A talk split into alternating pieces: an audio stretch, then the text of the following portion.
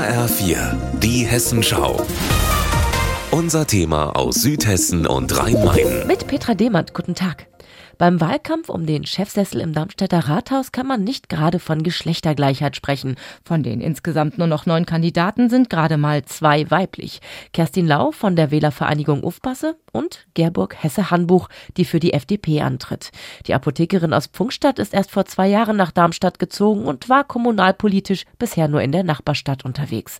Aber vielleicht prägt gerade das ihren Blickwinkel. Ich glaube, dass Darmstadt, was Wohnen, Gewerbegebiete, aber auch den ganzen Verkehr angeht, aus allen Nähten platzt. Wir müssen dringend mit der Region sprechen.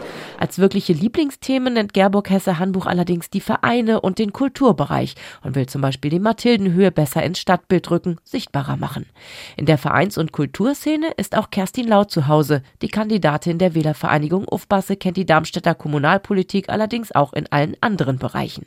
Seit 20 Jahren ist sie in der Stadtpolitik aktiv. Ihre Fraktion lässt sich in keine Ecke wirklich einsortieren, stimmt mal mit der Opposition, mal mit der Koalition, je nach Thema. Tendenziell eher ökologisch links.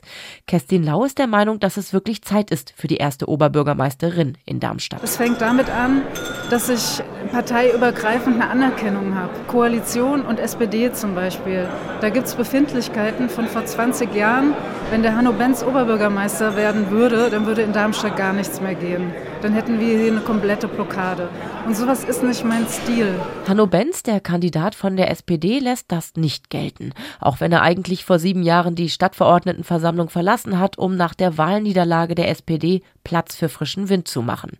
Er ist überzeugt, dass eine Zusammenarbeit zwischen ihm und dem bestehenden Magistrat gut gelingen kann. Es geht darum, das Beste für die Menschen in der Stadt zu erreichen. Und ich bin mir sicher, dass auch die Kolleginnen und Kollegen im Magistrat das wollen. Und insofern sehe ich da keine Schwierigkeiten, das gemeinsam zu erreichen.